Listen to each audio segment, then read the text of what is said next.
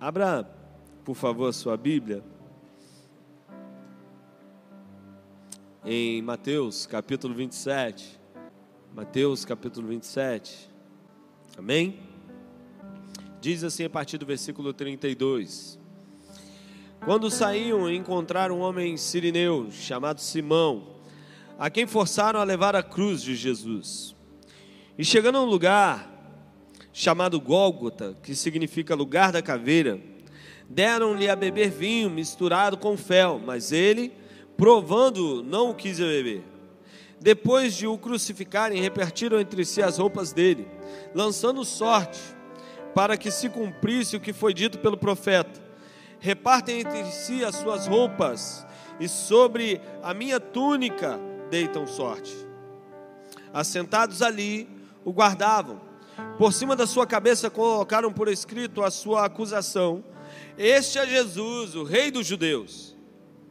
E foram crucificados com ele dois ladrões, um à direita e outro à esquerda. Os que passavam blasfemavam dele, balançando a cabeça e dizendo: Tu que destróis o templo e em três dias o constrói, salva-te a ti mesmo, se és filho de Deus, desce da cruz.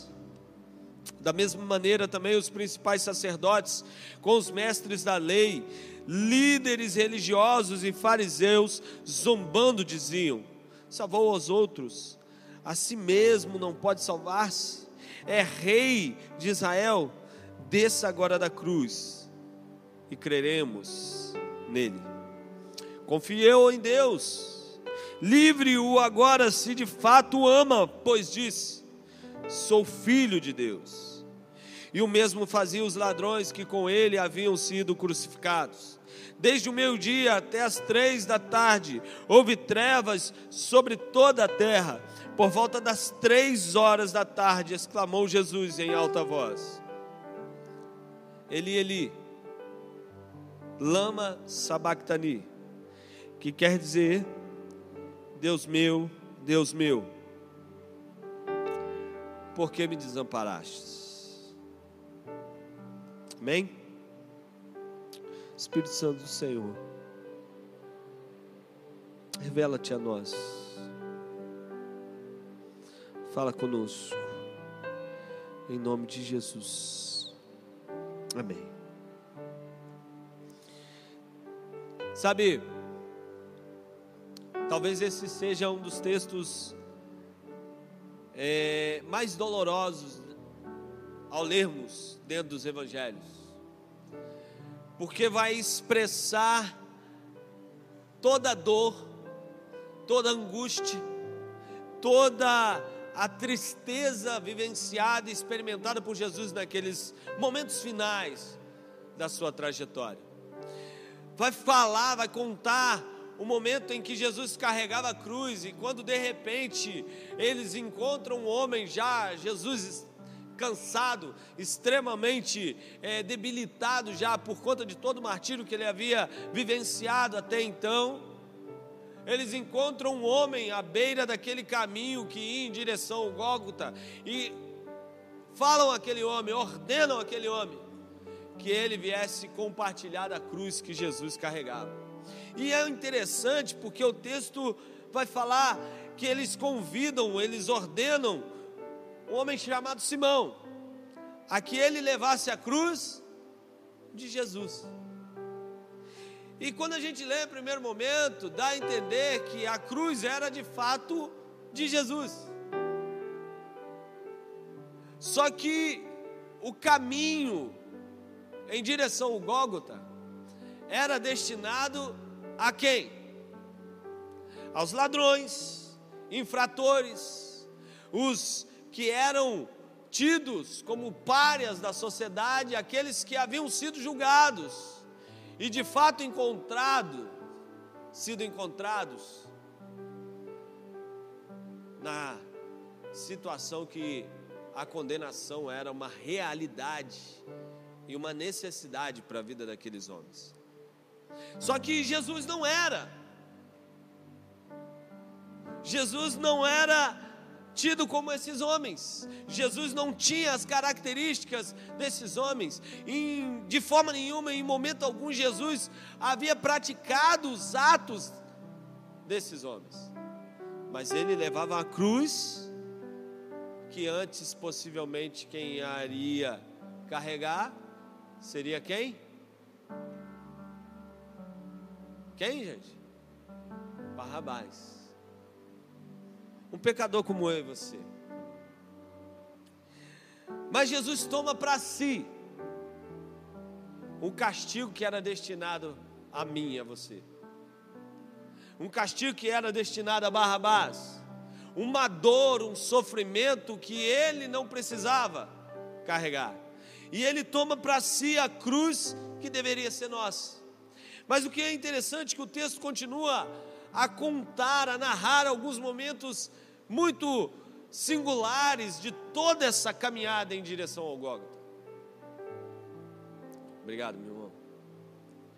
Vai contar alguns momentos muito singulares.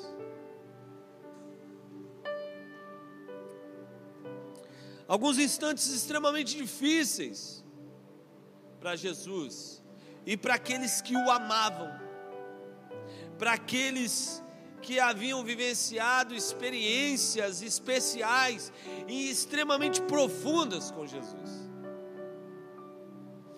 Por isso que eu digo que esse texto, para mim, talvez seja um dos mais difíceis de ser lido. Porque quando a gente vivencia experiências com Jesus, não há como não se colocar na dor e no sofrimento dele. Quando a gente olha para esse momento, não há como não sentir a dor de Jesus. Imagine você se nós de fato somos impactados pela cruz de Cristo e experimentamos algo especial da parte dele sobre nossas vidas, não há como olhar para essa experiência, olhar para essa caminhada, para essa trilha que Jesus seguiu em direção ao Gólgota e não sentir um pouco da dor que ele sentiu. Porque imagina você, ele caminhava e alguém teve que ser forçado a se colocar no lugar dele. Não apareceu, não surgiu ninguém. Alguém teve que ser forçado a isso. Mas o sofrimento não terminava aí. Porque pegaram, deram a ele o que? Vinho misturado com fel, para que ele bebesse. Possivelmente Jesus estava num estado de extrema sede, devido aos martírios, à perda de sangue que ele havia vivenciado, sofrido até então. Jesus estava profundamente debilitado. E de repente, como se não bastasse toda a dor que ele vivia, que ele sentia, vem alguém e tripudia um pouco mais daquele momento. Eu te convido a tentar se colocar um pouquinho no lugar de Jesus. E aí, de repente, ele é levado à cruz. E sobre a cruz colocam lá: Este é Jesus, o Rei dos Judeus e lá pendurado na cruz, no madeiro, sofrendo, angustiado, sentindo uma dor ainda maior do que aquela que ele havia sido exposto até então.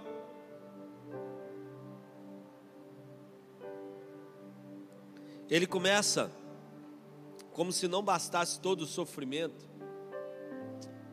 ele começa a ser exposto à vergonha, à humilhação, ao deboche. Eu não sei você, mas uma das coisas que mais me incomoda é quando debocham de mim. Como você se sente? Alguém aqui se sente revoltado, triste, aborrecido quando alguém debocha de você?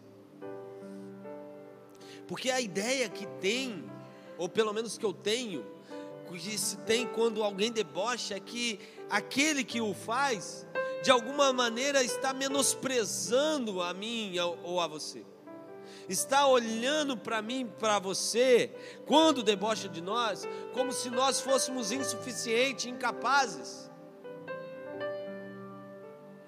E quando eu olho para esse texto, eu vejo pessoas debochando de Jesus, como se ele não havesse, algum tempo atrás, não houvesse curado, abençoado, ressuscitado pessoas. Como se ele de fato não tivesse sido a figura que até então, de forma ainda mais especial, viesse marcar de fato a história. Parece que nada disso tinha valor algum, porque pessoas debochavam dele. E alguns desses que o faziam estavam na situação igual a de Jesus. Porque o texto diz que os dois ladrões, no início de todo esse processo, faziam a mesma coisa que aqueles que estavam lá, olhando para Jesus, e que haviam levado aqueles homens também a serem crucificados. Enquanto aqueles homens debochavam, aqueles que estavam na mesma condição de Jesus o faziam da mesma forma. Sabe, como que às vezes a gente se deixa levar pelo mal que nos cerca. Mesmo quando a gente está numa situação, quem sabe, tão ruim quanto aquele que está ao nosso redor. Esses homens olhavam e, pendurados ali também na cruz, se achavam no direito de debochar de Jesus, de menosprezar aquele homem. Mas sabe, eu estou contando um pouco dessa história para chegar até o versículo 46,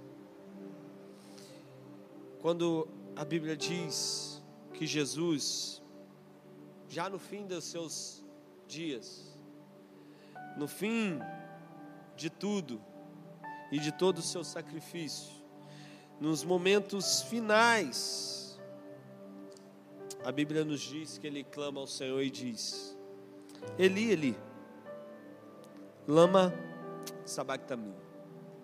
Deus meu, Deus meu, por que me desamparaste?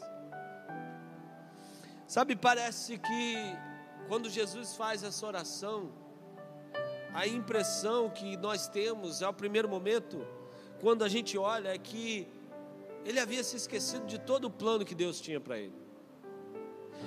E parece, pelo menos eu tenho a impressão, de quando ao primeiro momento eu leio esse texto, parece, me traz a impressão de que Jesus havia de alguma forma se esquecido ou quem sabe até mesmo não entendido todo o projeto, todo o propósito.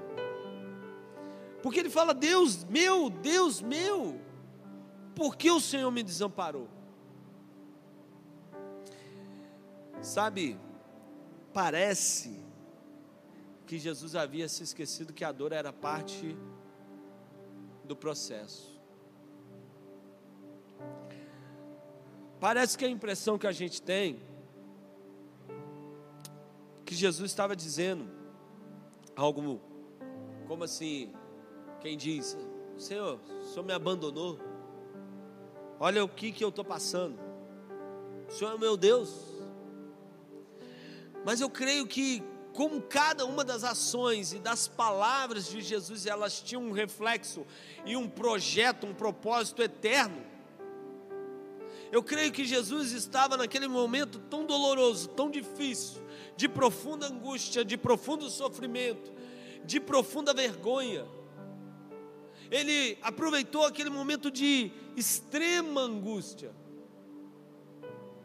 para fazer palavras ou para proferir palavras que expressavam o quanto ele é tão próximo a mim e a você o quanto ele é era de fato tão igual a nós enquanto homem aqui. Sujeito a dores, a sofrimentos, a angústias.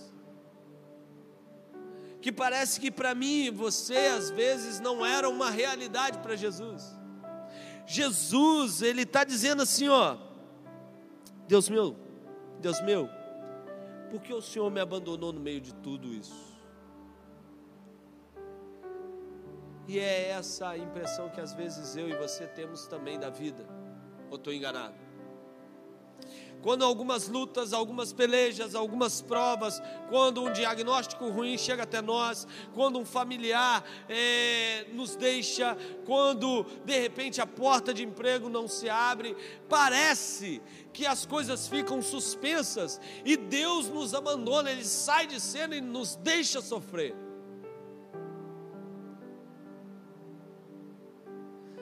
Só que Jesus ele sofre o abandono. Eu gosto de pensar, e ele fala do seu abandono naquele momento, não como alguém que tivesse descrente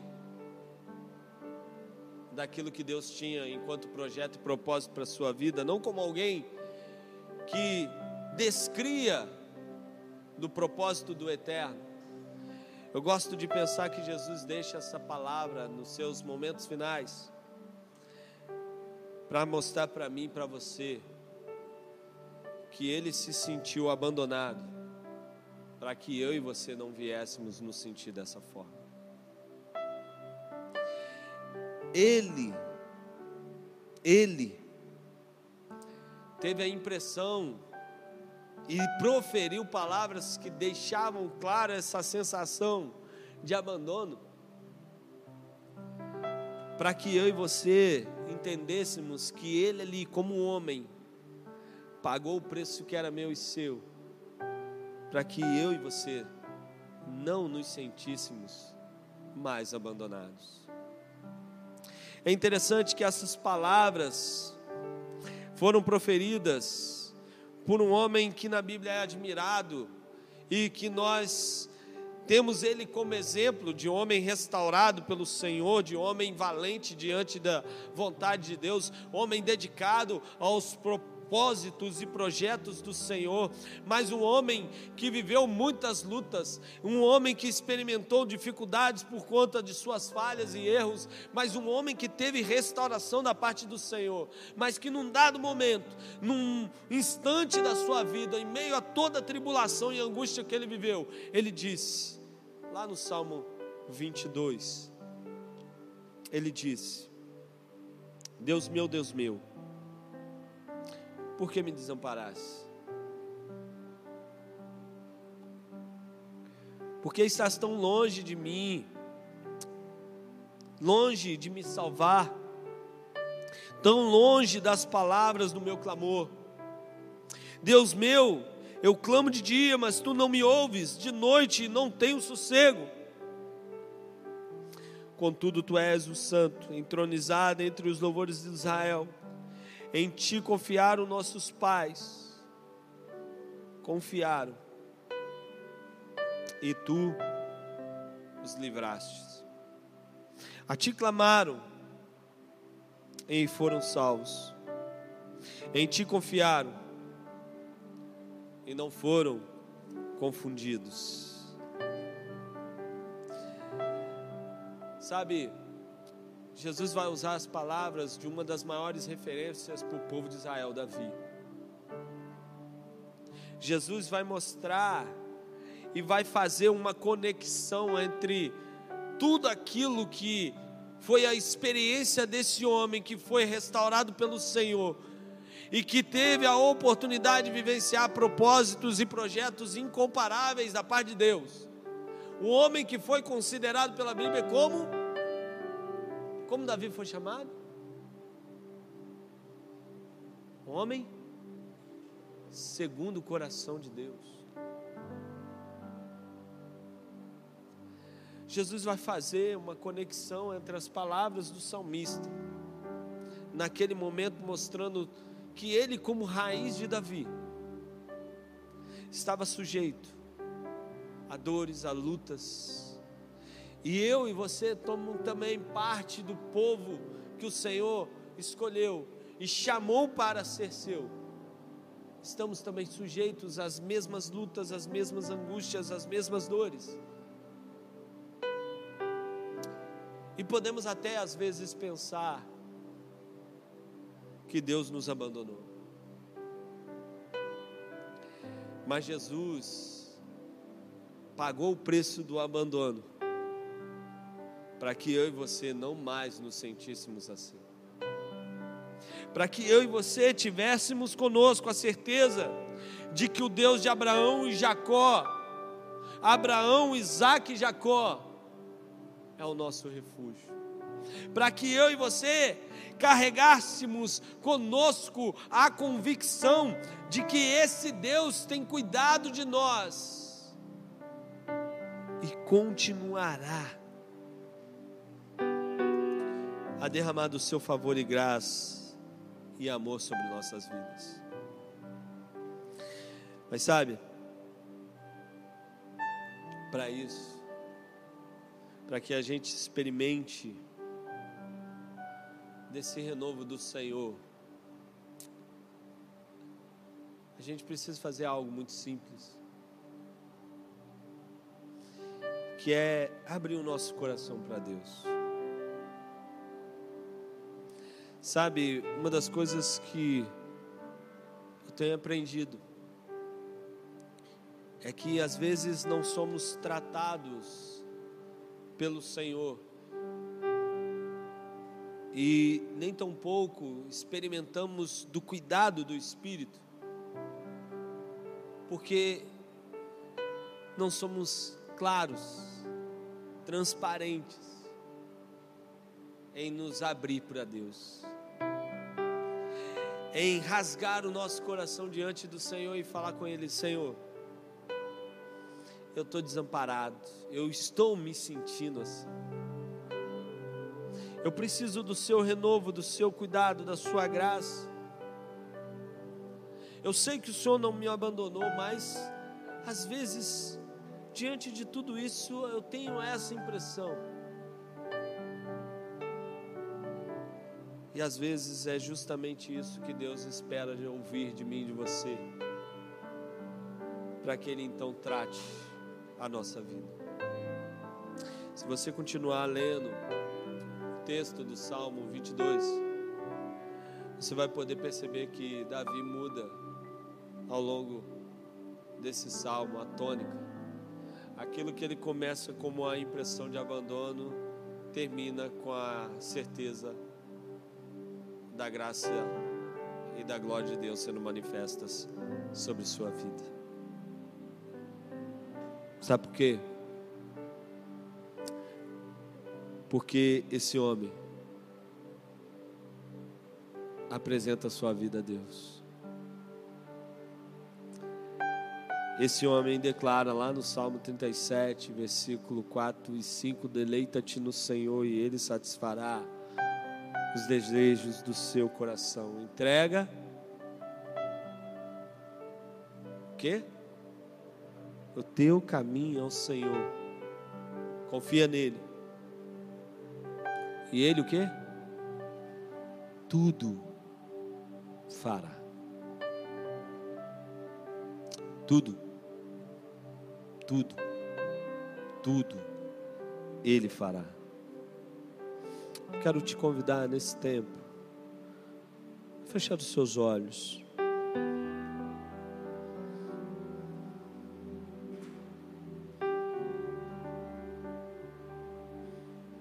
Como está o seu coração?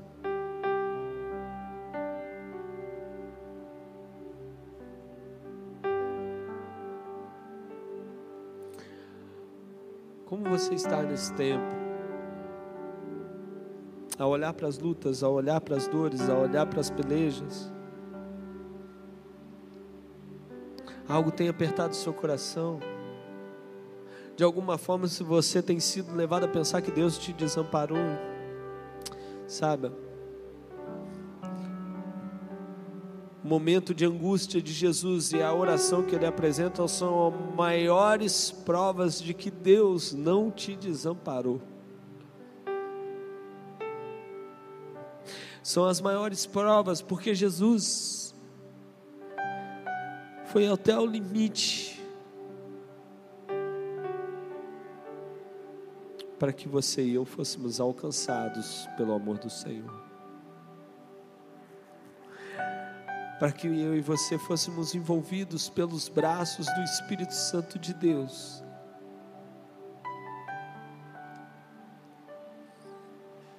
Por isso, em nome de Jesus, em nome de Jesus, entrega o teu caminho ao Senhor.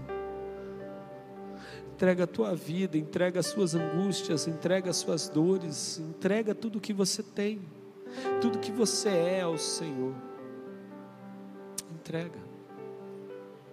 Confia nele, que tudo ele fará. O tudo não é a expressão daquilo que eu e você queremos. O tudo é a expressão daquilo que de maravilhoso Deus tem para você. O maravilhoso de Deus nem sempre, nem sempre é tão maravilhoso assim para nós em primeiro momento. Mas sempre sempre a vontade do Senhor. A palavra de Deus nos diz que a vontade do Senhor para mim e para você é boa, perfeita e agradável.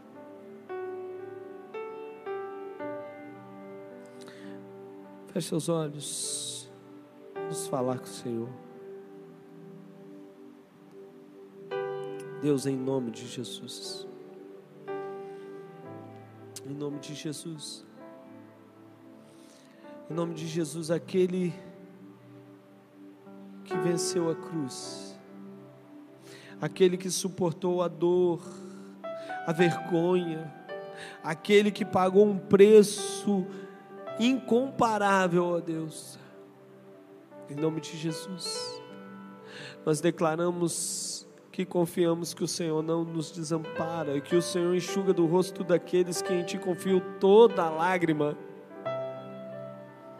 Nós declaramos que aqueles que esperam no Senhor e nós fazemos parte, em nome de Jesus, destes, desse grupo, aqueles que esperam no Senhor renovarão as suas forças. Nós declaramos isso que confiamos que somos e seremos a cada dia mais e mais renovados. Teremos, ó Deus, as nossas forças, a nossa confiança, a nossa esperança cada vez mais fortalecidas no Senhor e na força do seu poder. Ó Deus, em nome de Jesus, traga a alegria do seu Santo Espírito a cada coração que tem andado triste, que tem andado em dúvida, que tem andado cheio de incertezas, ó Pai. Fé, fé e mais fé possam ser geradas em cada coração. Fé não naquilo que vemos, como a tua palavra nos diz acerca da fé mas fé, confiança naquilo que o Senhor preparou para nós. Abençoa, visita, consola cada um dos teus filhos e manifesta o teu poder, ó Deus. E muito obrigado, ó Pai. Muito obrigado. Porque o Senhor de fato não nos desampara no mundo nós temos, é verdade, aflições. Mas o seu Santo Espírito nos encha nesse tempo de bom ânimo para vencer o mundo e avançarmos para a glória de Deus Pai. Em nome dele, Jesus Cristo, o autor e consumador da fé, é que oramos. Amém e amém.